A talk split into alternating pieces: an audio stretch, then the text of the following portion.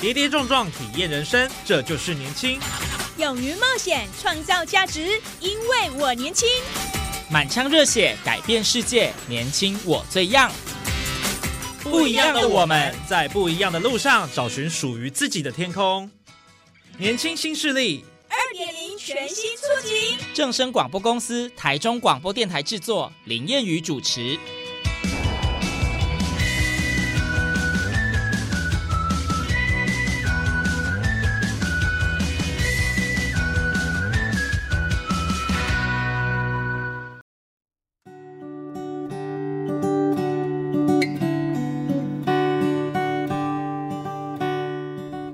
众朋友，大家午安，大家好，欢迎您在礼拜二的中午十二点准时收听，在正声台中二台 M 六七千赫以及网络正声综合台播出的年轻新势力，我是谚语。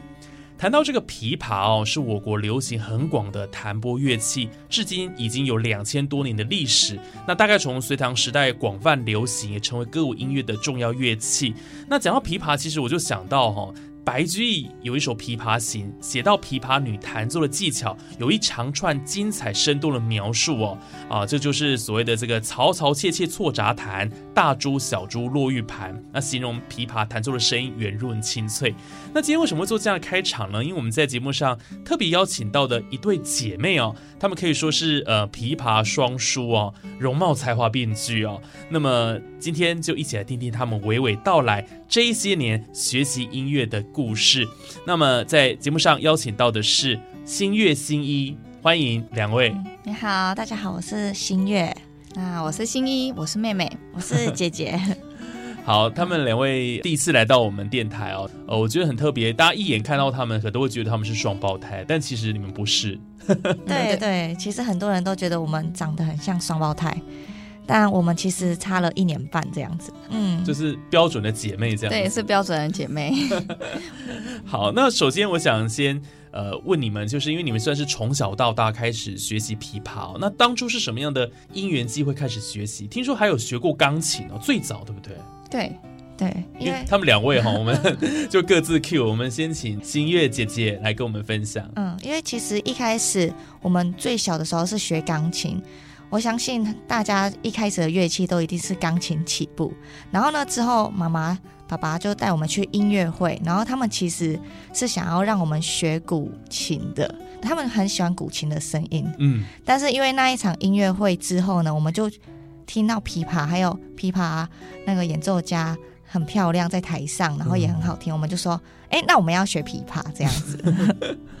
哦，所以就因为这样子就。踏入学琵琶的这个领域，这样子。对，因为小时候嘛，其实也不太懂到底要学什么乐器，然后反正爸爸妈妈带我们去听音乐会，看到台上那个姐姐真的很漂亮，然后演出服很飘逸，小时候就觉得，嗯，那我要变成那样的漂亮的姐姐，对，所以就说，嗯，那是什么乐器？然后爸爸妈妈说，哦，那是琵琶，那就学琵琶喽。哦，其实我我爸妈也让我们自己选乐器，只是他们有小私心，希望让我们学古琴啦。对，所以才带到那场音乐会，一直推荐说，哎，要不要学古琴啊？古琴很好听呢。我我有个疑惑啊，古琴就是扬琴那个东西吗？呃，其实古琴和古筝大家会常常会分分不清楚，分不清楚，对。古筝就是比较多弦的，然后古琴是更传统的那个乐器。古琴它的弦比较少，而且声音是比较低沉的。它一般演奏的时候，它会比较缓慢，是更多是听它的韵味。那一般我们在电影看到的一些功夫片呐，很多假装要很多弦会扫过去，这样对，叮叮叮叮叮叮，比较 响亮的古筝。哦，那是古筝了哦，大家比较耳熟能详一点这样子。对，那可能在古装剧里面看到那些文人啊，文人书生弹的就是古琴。哦，对，你可以想象，对，你可以想象他们两个的风格是有落差的，只是外形有一点像，所以常常让人搞不清楚。名字也很像。是啊，哎，那这样子后来选择学琵琶了哈，那爸爸妈妈会觉得可惜吗？嗯，不会，他们其实还蛮支支持的。对对，而且那时候其实很小，我们才国小一二年级嘛。呃，是新月姐姐她先说她要学琵琶，嗯我还记得我那时候其实根本什么都不懂啦。我讲我这一边，那到底是古琴还是琵琶，我根本不懂。我就说了一句：“那我要学姐姐学的。对 对” 对，其实小时候只是一个很单纯哦，那觉得好像还不错了，我就选它了。对，嗯，所以这是无心插柳柳成荫哦，慢慢慢慢，哎，就在这个琵琶这个领域上哦，有很好的一个发展哦。那其实只是选择乐器，就刚好选到了，对没有什么太特别的。但是我我想询问的就是说，那像琵琶这样的一个乐器哦，那它有什么样的一个特性呢？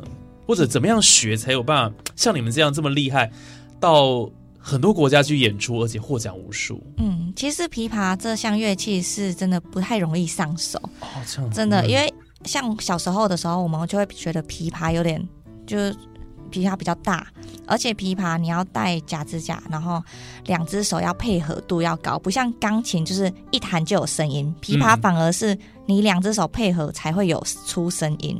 哦，一只是没有的，对一直这样弹，就是你可能左手按音的时候是没有声音的，而且而且就像弹，就是有点像弹吉他，我们需要钢弦，所以一开始按弦的时候就会觉得说啊很痛什么之类，很多人就弹长茧就会有点想放弃掉。哦，所以这是我们一开始的对琵琶的印象哦。对，因为尤其刚开始，当然我们是从小琵琶开始练，就是专为儿童的小琵琶。嗯，但是刚开始会让我们体验真实的琵琶嘛，就放在腿上，觉得哦怎么那么重，就是对，真的以后要弹这个吗？然后大腿就有点小，有点痛痛的，然后再压再说左手要按弦，弦一按上去怎么办？手指也好痛哦，就是发现哎，其实一开始是蛮不容易的，然后再加上其实琵琶是用一根一根弦的嘛，然后又是运用到我们的右手的五只手指头和左手的，嗯，右手和弦接触的时候是一个很小很小的接触面积，所以你要碰到它又是好听的，就是光是那一个在学习的过程就很困难。对。哇，所以这个这个弹拨乐器还真的不容易。但是，呃，你们怎么样去克服这些挑战？或者中途有没有想要放弃，觉得哦，这太难学，我换个乐器好了？其实我觉得很庆幸，是因为可能是因为我们两个一起学习，啊，从小就一起学，对，有嗯伴。然后呢，他在弹的时候，可能就会想说，哎，为什么妹妹已经学起来，我还没有学起来？就是会有一些，那我也要学起来，嗯对所以就会互相鼓励这样子。我觉得我和新月刚好是我们的感情真的非常的要好，嗯，所以我们虽然有一点说，哎，你练起来了，那我要赶快练起来。虽然有一点比较心态，但是都是还蛮正向的啦哦，。良性竞争啊，对对哦 有一点竞争，就觉得啊，那你弹起来了，那我也想受称赞嘛，我也想要老师称赞我，那我也会努力的把它学起来。那当然中途会有点想要放弃了，因为毕竟小时候学那个手嫩嫩的，就弹起来会痛，然后对啊，就是尤其个子又更小，就觉得、哦、好难哦。但是就是就是有一种真的是竞争心态，呃，看着就是新月姐姐这样，哎，她其实她一开始学的还是比较快，因为毕竟呃我们个子很小的时候，她还是高一点嘛，对，然后手指也比较大一些，然后我就觉得不行，姐姐弹，我发现我好小时候很喜欢姐姐啦，姐姐弹了，那我也要弹，哦。这种感觉。所以所以心里你会觉得说，呃，姐姐是你的偶像，就对了，有点崇拜的这种感 啊，觉，就是小时候，小时候就是就是跟着姐姐这种感觉。哦，这个那当，然，后来长大了，就是哦，那知道啊，我们的技术，哎，就这样默默的练起来。嗯，对对，所以你们从小一起学习，后来到现在也是呃一起参与各项的演出吗？这个机会是不是相对是蛮多的？还是独奏的机会比较多？有时候要看嗯、呃活动的企划内容。哦对对对，其实我们常常也会常常两个双琵琶一起配合，但我们嗯可以以说，哎、我们可以先单支琵琶听一下单支琵琶的韵味，对，然后双琵琶的话，就是两支琵琶可以搭配不同的乐曲，然后那个整个安排下来，其实会让整个活动更丰富啦。OK，就是如果是我们自己可以安排的音乐会，或者是有人找我们演出，我那我们会了解他需要的需求嘛，那我们再来安排演出。那其实还有另外一种演出模式，反而是呃，像心月有跟圆满乐团去做配合。圆满乐团它是一个比较偏西乐的弦乐弦乐团哦，弦乐团，那他们需要的就是一支琵琶啊，他不会说需要两支琵琶。那这个部分也是会，我们会分开来，就是哎有需求，那看谁去接这个演出，嗯，对也是有很多这样方面的机会。哦，所以其实这个就是因应市场的需求，有人找你们，有的人说哦，我一支就好了，有的人说我要双琵琶，嗯，对，所 以是啊，因应不同的情况。都可以做配合。那因为我们从小就是有双琵琶的部分，其实双琵琶的曲子很多是我们自己后来在改编的，改编就是纯粹双琵琶的曲子，其实基本上没有了，基本上对没有没有为双琵琶而写的曲子。嗯，那我们会就是搭配一些适合的曲风，然后我们就觉得，哎、其实这一个曲子改成双琵琶，一个高音一个低音去做搭配也是好听的，那我们就会自己去把它改编过去。哇，好厉害哦！所以其实不只是会弹奏啊，这个就是改编歌曲、编曲 也 OK。嗯，对啊，就符合我们想要的。哇，这也是幕前幕后都都行啊，真的好厉害，很有才华哦。谢谢。所以你们呃双琵琶当然这个音音就是不同的一个场合啦，然后跟需求。那我想问的是，像琵琶独奏或者合奏或者协奏，就是这一些它会有什么样的一个差异性吗？哦，独奏的话，其实你就是可以感受很清楚的听到那个琵琶的声音声嗯响。清脆响亮那个声音。嗯对，通常独奏的话，我们会在比较可能是茶会的时候可以弹，会很适合，就比较安静，然后可以聆听这样。然后像是协奏曲的话，就是要搭配乐团嘛，然后整个声响可能又要搭配不同的呃，跟指挥搭配啊，或者是双琵琶来搭配，所以其实还蛮不一样的感觉。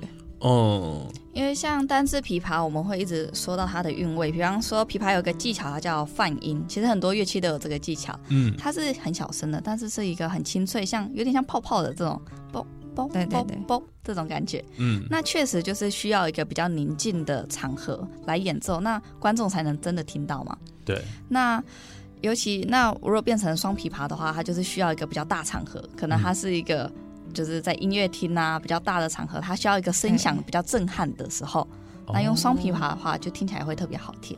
那双琵琶还有一个很好的好处是说，我们演出的时候，我们有在茶会，就是我们坐的地方不是说两个人都坐在台上，嗯。我们是一个人坐在台上，一个人坐在观众席。对，那双琵琶就会有一种环绕的音效，就是我们的演出是不只是只是呃上台台下台上台下台，哦我们也会穿插一些可能从观众席走出来。那这个慢板的时候可以边走边弹，那他们听的那个声响不会只是从前面嘛，嗯他会从左边、右边、后面，那这种那种听觉的响应就会更丰富。哦，所以这有点表演，也有一些设计的桥段呢。对对哦，走入观众席这样子啊。对对，从观众席哦好好走出玩哦来。对啊，因为嗯就是希望。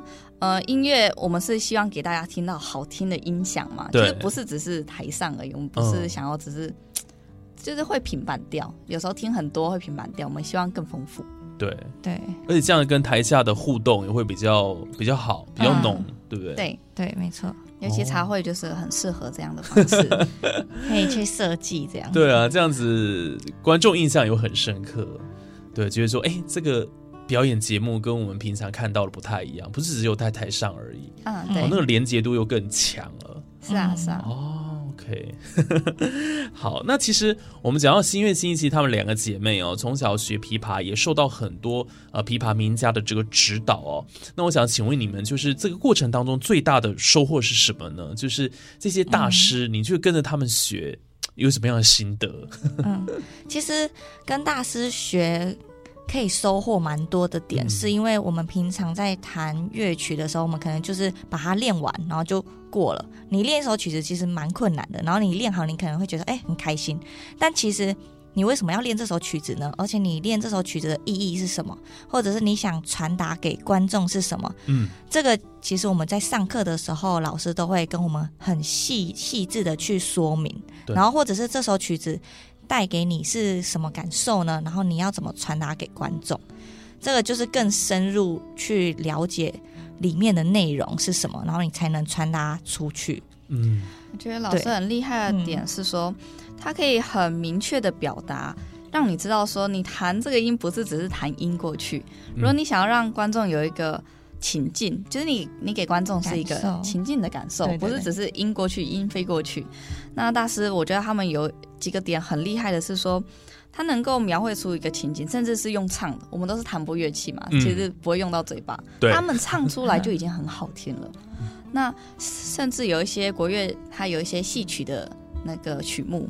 那戏曲的曲目就更需要一些唱腔，其实那个唱腔差一点点，那个听众听起来的差别就会很大。比方哦说讲闽南语啊，假装不会讲闽南语的人去讲闽南语，大家是不是就觉得，哎、你那个音不太对？对就那个重音不怪怪对，对，嗯那个腔调的部分是还蛮困难的。那你要学习到好，完全到大家觉得真的好听、真的厉害的话对，我觉得大师给我们到一个很多这个情境的氛围，让我们更了解说，不是只是把音弹过去。嗯，所以常常一句什么旋律线啊，其实就是要一直磨，一直雕，然后对主旋律就是一直重复那一句，然后可能这一句出自于哪一个戏曲的桥段，然后会要我们去听那个原作曲的那个地方，嗯，对歌曲，然后我们再回来再去听的时候，又会有不一样的弹奏感觉，对。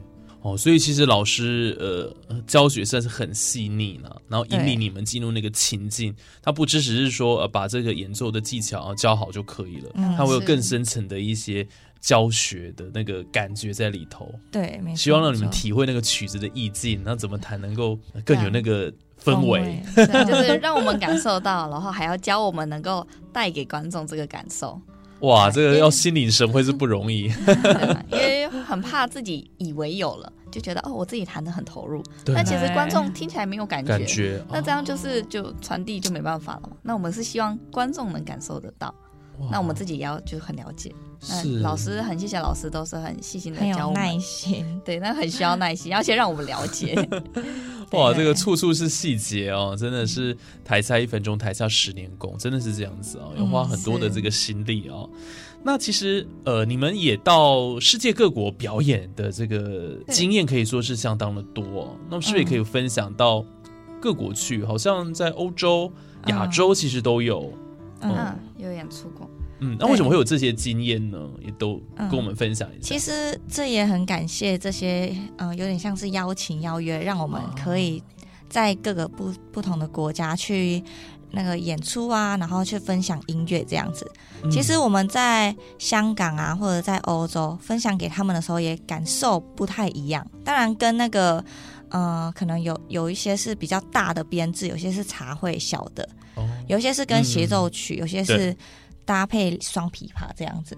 然后其实我很感谢，就是他们会给我们传达说，哎，他们其实对于琵琶这项乐器会充满好奇心，而且如果你是在国外的话，他们会觉得说，哎，我们好像对这个中华文化有一想要更多的认识，所以他听我们弹琵琶的时候会更专心。嗯。而且他们会觉得说，哎、这个是一个很酷的乐器，因为他们可能没看过琵琶这项乐器，对，所以其实，在国外的时候，那种感受力会更大，嗯。因为他们没有接触到，对啊，就是因为不同地区嘛。嗯比方说，如果我们到香港演出的时候，其实应该是大部分人都知道琵琶这项乐器了。对，那他们就会听得算是更更深入。比方说，我们演梁祝的时候，大部分人都听过梁祝了。有一定有，所以他会分辨出，哎，你的风格是什么？他那跟他之前听过的，他会去做对比。那我们得到的一些反馈呢，可能是他觉得我这一段特别细腻，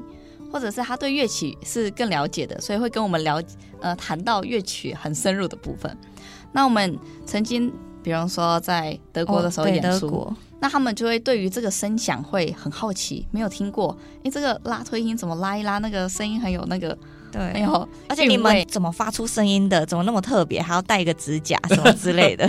哦，看到这么细哦，有带指甲，对对对对，然后就嗯就觉得说，哎，琵琶这个是很中国的一项乐器，啊他们就会觉得看了就会觉得很新奇这样子。嗯对啊，然后比方说我们有到我们有到印尼有演出过，嗯，那我觉得在印尼他们那里，他们也有他们的弹拨乐器，相对不会像欧洲好像那么遥远，他们好像有看过，但是又没有看过的这种感觉。所以他们是类似的乐器，但对他们有类似的所以他们不会觉得太，他们是熟悉的，然后就觉得哦，那好像他会比较那两个差异，哎，一条四条弦的还是六条弦的。对，就是大家每一个国家对于这项乐器的感受不一样，我们得到的回馈就很不同方面的。哦，对哇，这个很有意思哎。所以到不同的国家去，因为他们的国情文化不同哦，所以给你们的这个反馈也会不一样，这样子。啊，是非常有趣的。当然，我们就是把我们所学、我们想表达的都表达给他们了，嗯但之后得到的回馈就是会很很有趣。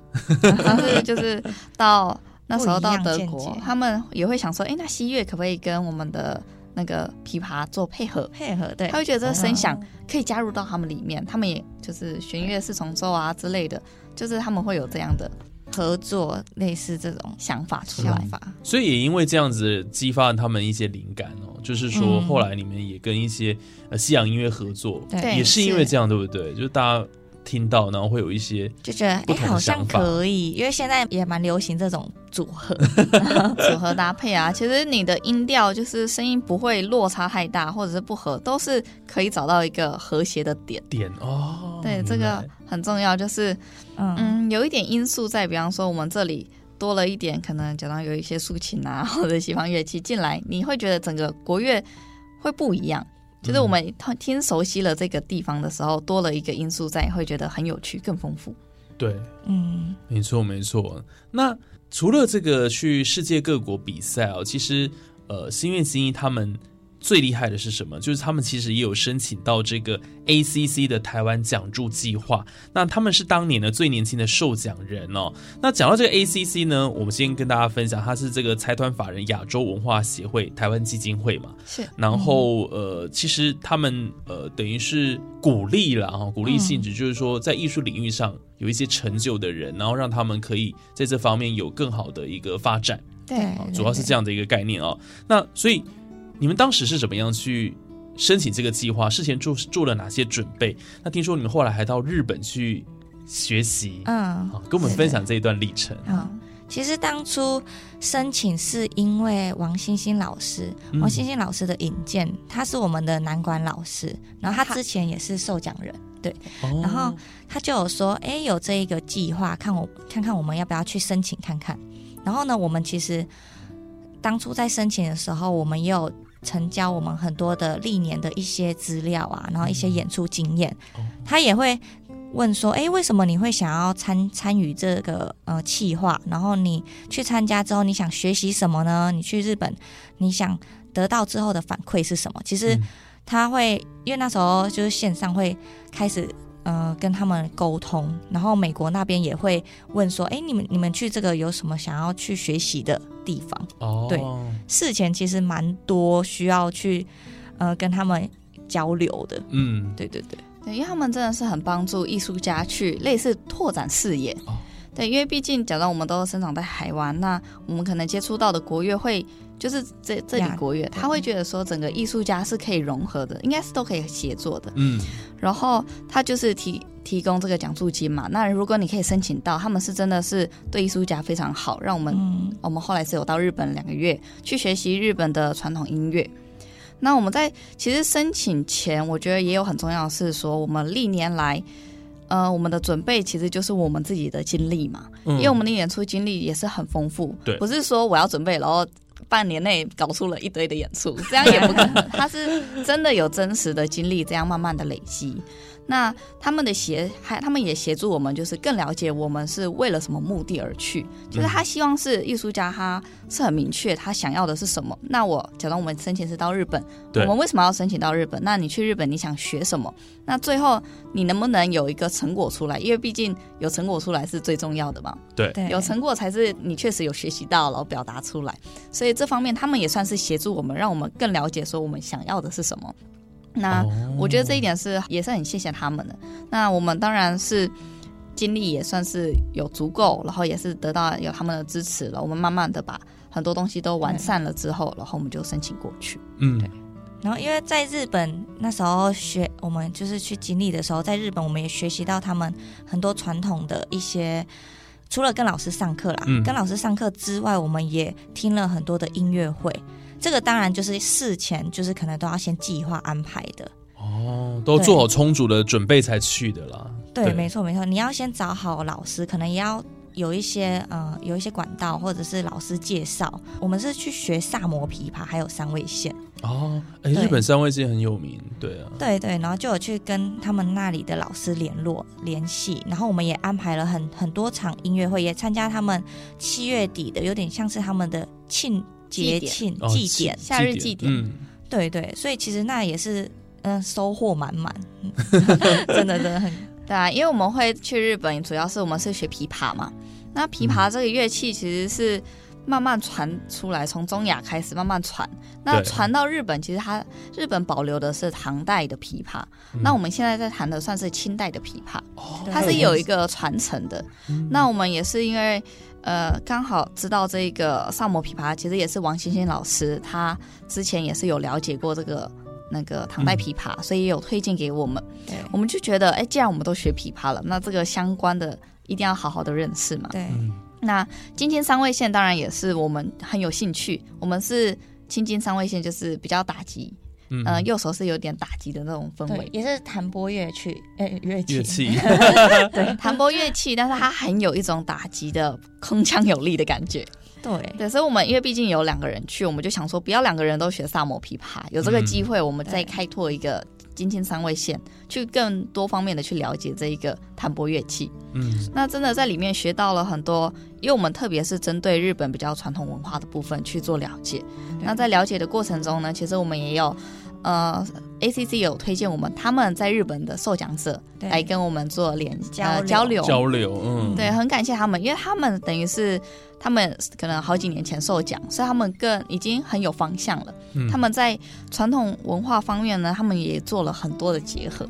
其实我们的老师啊，他们在他们的演出的过程，而我们也有去看他们的演出。对嗯音乐会，他真的不只只是因为传统乐器的表演，他们大部分都有融合其他的因素，希望让观众是真正的很喜欢，不是只是单纯的一个传统文化，哦是包含我们现代的人也喜欢的因素，把它融在里面。嗯我觉得这方面的学习也是先有点开拓我们的视野。对对对，就我们我们可能不会想象到的组合，哎，他们呈现出来了，觉得哎也是很好听呢。怎么有这样的搭配也很好？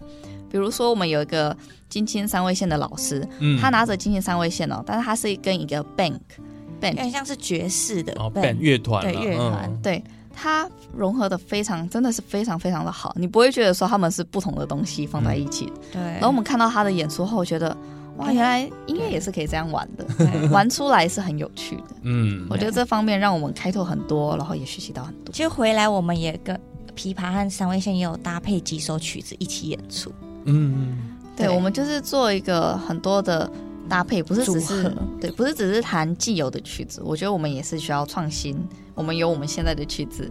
那我们毕竟有学了萨摩琵琶和今天三味线，那我们就融合了与我们自己中国琵琶现在这个琵琶一起做结合，让我们就是改编一些曲子啊，然后让音乐会会更丰富。嗯，所以听起来这趟旅程收获很大哎、然后嗯 ACC 的这样的一个讲座计划，让你们有机会去到不同的国家，然后拓展视野，嗯，真的是一个很好的一个学习机会、欸。对，真的很难得。啊，非常非常难得。好，那么在节目最后呢，我们也请心愿心意来分享一下，就是呃，展望未来有没有什么样的一个计划跟目标？因为当然你们呃在琵琶的技艺上是非常的纯熟啦。那像呃心月现在也有做教学，嗯，然后新一现在是有朝这个行销部分去前进，其实就去是了解，对，多元化哦，去、嗯呃不只是培养自己的这个音乐能力，当然也希望有不同的一个呃推广，或者是说嗯在这方面我们有更多的这个不同的触角的延伸，这样子哦。对，所以未来会有什么样的一个为目标呢？嗯，因为其实我们现在，我们虽然是从小都在学那个琵琶这项乐器，嗯但我其实除了钢琴，我也有去深入到作曲啊、音乐制作，现在也持续在精进中。嗯对就想说，因为现在自媒体社会、自媒体的时代，所以我们也希望可以做一些短视频啊，或者是一些这种可以推广出去，就是更多很好听的音乐分享给大家。，OK，对，所以可能未来啊，就大家可以期待一下。好，这个是不是就是在 follow 你们的粉砖，可以了解这些讯息？这样子可以到 FB 查询我们新月新一，其实很容易就会查到我们的粉砖了。对对嗯对对，心爱心的心，爱嗯，然后内心的心，然后愉悦的悦，愉悦的悦，还有依靠的依依靠的依哈，新月新依，琵琶意象。对对对，没错。大家可以到粉砖上去搜寻相关的这个资讯，就对是假如未来的话，哈，嗯，就是对对，大家记得追踪一下了，嗯这样子。谢谢。谢谢。那新一呢？嗯我也觉得，就是因为我们学了这项乐器，我们很希望能够，嗯，推广给我们的朋友们，或者是甚至不是很了解国乐乐器的，或者是大家第一次听到琵琶，哎，这是什么东西？呃，吃的嗯 吃的水果吗？对，就很希望真的很会以为不是吃的，对，所以我们会往就是一些短影片啊，或者是现在很多社区媒体，大家都会可能手机划一划，放松一下。对我们希望有拍一些小短片是轻松的，但是也是包含我们的国乐乐器这把琵琶，我们可以传推广出去。嗯，就是大家可以从日常生活中就会觉得琵琶不是只是在音乐厅的东西。它是我们生活中都可以融合到我们日常生活，是一个很轻松、听起来很好听，然后就是随时都可以听到的一个乐器。我觉得这是嗯，我们需要去学习的，对不只是我们自己弹奏而已。嗯嗯对。好，今天在节目上真的非常开心，可以邀请到琵琶演奏家哈新月跟新一两个姐妹哈，然后她们从小学习乐器，然后这一路的这个心路历程跟点点滴滴都跟我们来做分享。那我觉得其实呃我们在学习这些中国乐器啊。然后，当然，我们有很多的这一些学习跟想法。当然，透过可能到国外去哦，或者接触很多的这些不同的文化，其实都会开启自己不同的一个视野。是，然后有很多的收获，又可以继续在这个音乐路上有更多的这个可能性。对，我觉得这是很棒的一件事情，然后享受自己呃的梦想，嗯对啊，是对啊，还有追求，追求自己的 梦想。梦，对啊，对。这条路上，然后两个姐妹感情又很好，所以我觉得 这是一个很棒的经历。嗯。那也希望你们会继续走下去，然后给我们这个呃听众、观众也好，更多的这些好音乐。好也谢谢大家的支持，一路上很多人的支持，对嗯对。好，那我们在节目最后哈，既然今天谈了这么多的这个内容，那当然呃，大家也想听听看呃新乐器他们的这个琵琶的技艺究竟是如何啊？嗯那最后我们也来听一首他们的算是合奏吗？对，双琵琶的双琵琶合奏。嗯好，那我们就作为我们今天节目的呃这个尾声。那当然，今天也非常谢谢我们听众朋友收听，更多精彩内容，我们下礼拜年经新势力空中再会，拜拜。拜拜。